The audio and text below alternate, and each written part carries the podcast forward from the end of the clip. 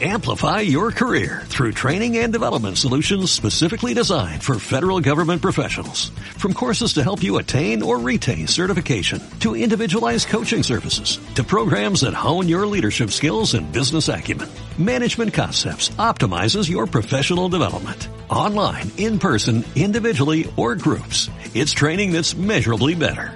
Learn more at managementconcepts.com. That's managementconcepts.com. Hola, muy buenas. Hace dos semanas el Partido Popular y Vox pactaron un gobierno conjunto en Castilla y León. De esta manera, Castilla y León se convertía en la primera región en España donde la extrema derecha gobierna desde la transición. Pero no es la primera vez en Europa, ni mucho menos. Hoy en Simple Política, ¿dónde gobierna la extrema derecha en Europa? Comenzamos.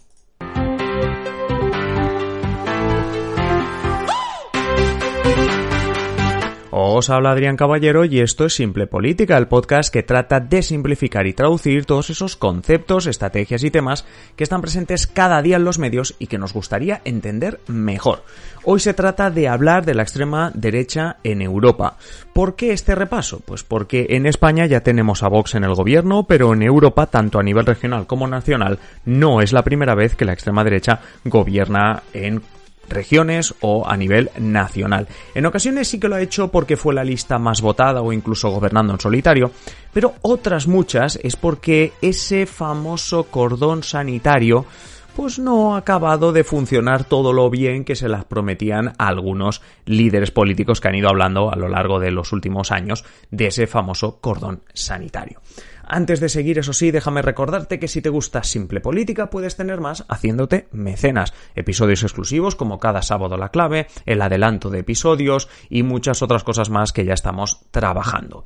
Si quieres hacerte mecenas, ya sabes, patreon.com barra simple política, el enlace lo encontrarás en la descripción del episodio y si nos escuchas desde iVoox, pues el botoncito azul que dice apoyar. Y como he dicho antes, diferenciaremos en este episodio entre gobiernos regionales y gobiernos nacionales. Los compañeros de Neutral la semana pasada corrigieron a la portavoz del PSOE, a Ariadna Alastra, que decía esto sobre el pacto entre PP y Vox en Castilla y León. Este es el primer eh, gobierno, la primera región de la Unión Europea gobernada por la extrema derecha porque así lo quiere el señor Feijó. Lo de Feijó no sé, pero en qué es la primera región de Europa, ahí se equivoca. Como os decía, la semana pasada la gente de Neutral eh, se encargaba de echar un vistazo a gobiernos regionales. Os dejo el enlace en la descripción del episodio y nos encontrábamos con muchas otras ocasiones, por tanto no es la primera vez y vamos a repasarlo.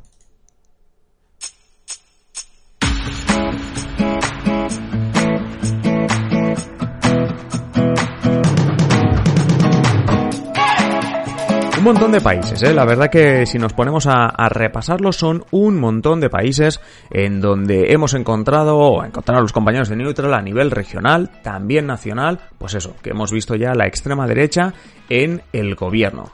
En Austria, por ejemplo, empecemos, existen dos regiones conocidas como Landers, como al igual que en Alemania, en las que gobierna el Partido Popular, ¿vale? Hasta aquí bien, Partido Popular del país, con el Partido de la Libertad de Austria, es FPO, ¿vale?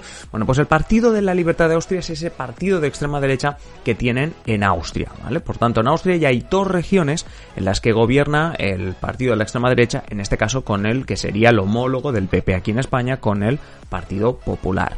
Eh, luego hablaremos a nivel nacional, pero a nivel regional en Italia también es bastante común, entre comillas bastante común, pero en algunos, en algunos municipios, en algunas regiones, se dan este tipo de coaliciones entre Partido Conservador y en este caso la Liga Norte.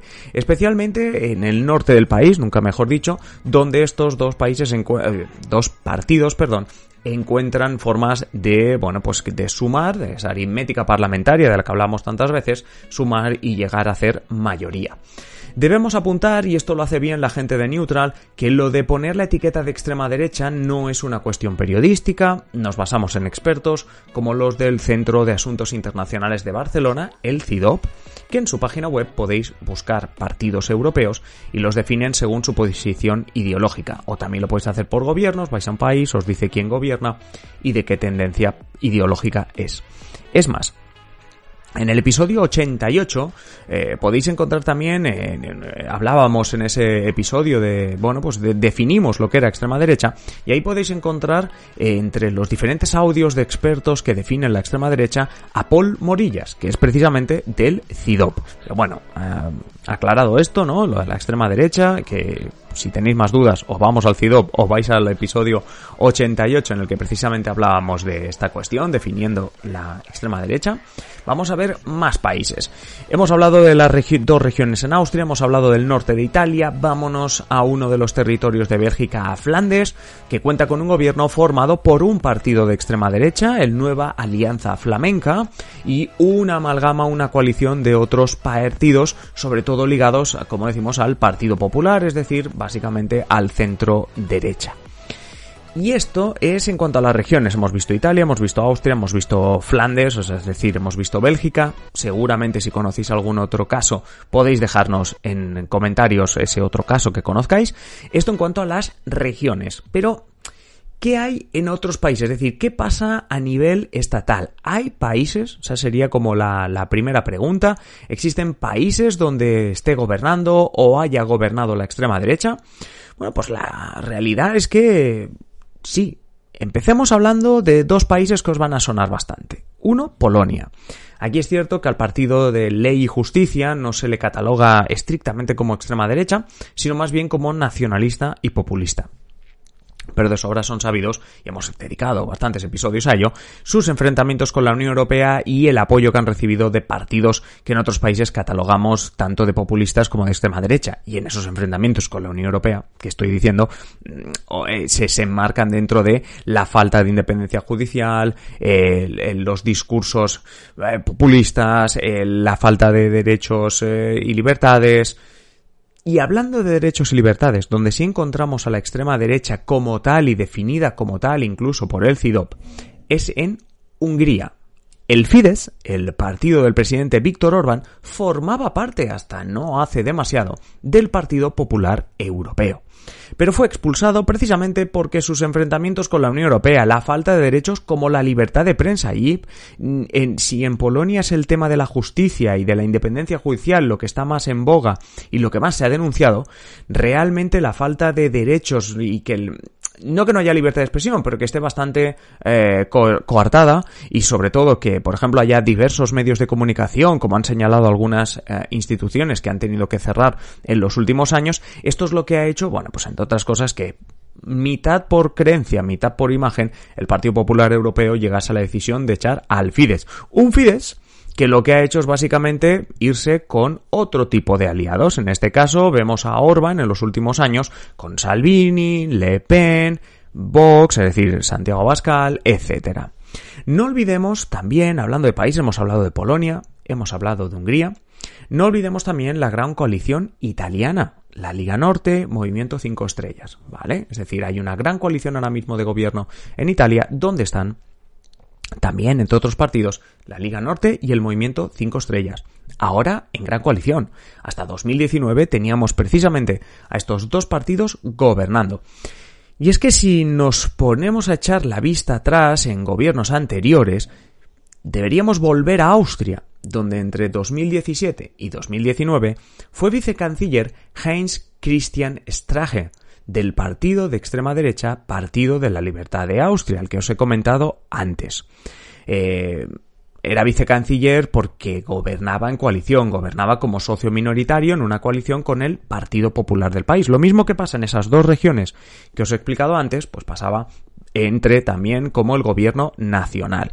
En 2019, eso sí, se destapó un caso de corrupción que afectaba de lleno al partido de extrema derecha y se decidió prescindir del socio de gobierno. Por tanto, dejaba de ser eh, Estraje vicecanciller. Curiosamente, el canciller Sebastián Kurz del Partido Popular también por temas de corrupción, debió abandonar el cargo en octubre de 2021. Y atención a la curiosidad, y es que le sustituyó el presidente del Partido Popular en el país, Karl Nehammer, y esta vez, en vez de hacer eh, una coalición y tener la extrema derecha como socio, decide cambiar de socios y formar coalición con los verdes.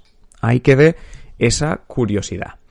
Si seguimos el repaso y, vamos acabando, nos damos cuenta de que en Finlandia, que ahora gobierna eh, desde diciembre de 2019 Sanna Marin, del Partido Socialdemócrata, antes quien estaba en el gobierno era una coalición conservadora con efectivamente la extrema derecha también presente. Y hasta en los Países Bajos han tenido coqueteo con la extrema derecha. Aquí sería el caso más indirecto y porque en el eh, no ha sido en el gobierno, pero sí con un apoyo externo, explícito y totalmente necesario, como sí que estamos viendo en otras regiones en España. Es lo que le pasó a Max Rutte, actual primer ministro, le pasó en su primera legislatura en 2010, donde vemos ahí eh, cómo Max Rutte también necesitó del apoyo de la extrema derecha. Todo esto, al final, no dejan de ser casos donde digamos que ese prometido cordón sanitario, eso que se habla siempre del cordón sanitario y de que en Europa se hace muy bien el cordón cordón sanitario, realmente eh, ha habido episodios en los que este cordón sanitario ha fallado por parte de partidos que diríamos de eh, los dos grandes de Europa, ¿no? Partido Popular, Partido Socialdemócrata, en este caso claramente más hacia el Partido Popular, pero el cordón sanitario se rompe por ahí. Donde vemos más claramente cordón sanitario, y, es, eh, y hay que comentarlo, es en Alemania. En Alemania sí que destaca por eh, haber aplicado más ese cordón sanitario. Es más, incluso lo hablamos cuando, cuando, cuando estuvimos cubriendo de alguna manera las elecciones eh, en, en, Alemania, como dijimos, que en las primarias eh, que hubo en el Partido Conservador, las opciones que apostaban por un entendimiento con la alternativa por Alemania realmente no acabaron muy bien. La cuestión es, como vemos en este rápido repaso que hemos hecho en este episodio, que la extrema derecha ha llegado a un gobierno español, pero que ya existen muchas experiencias fuera de nuestras fronteras.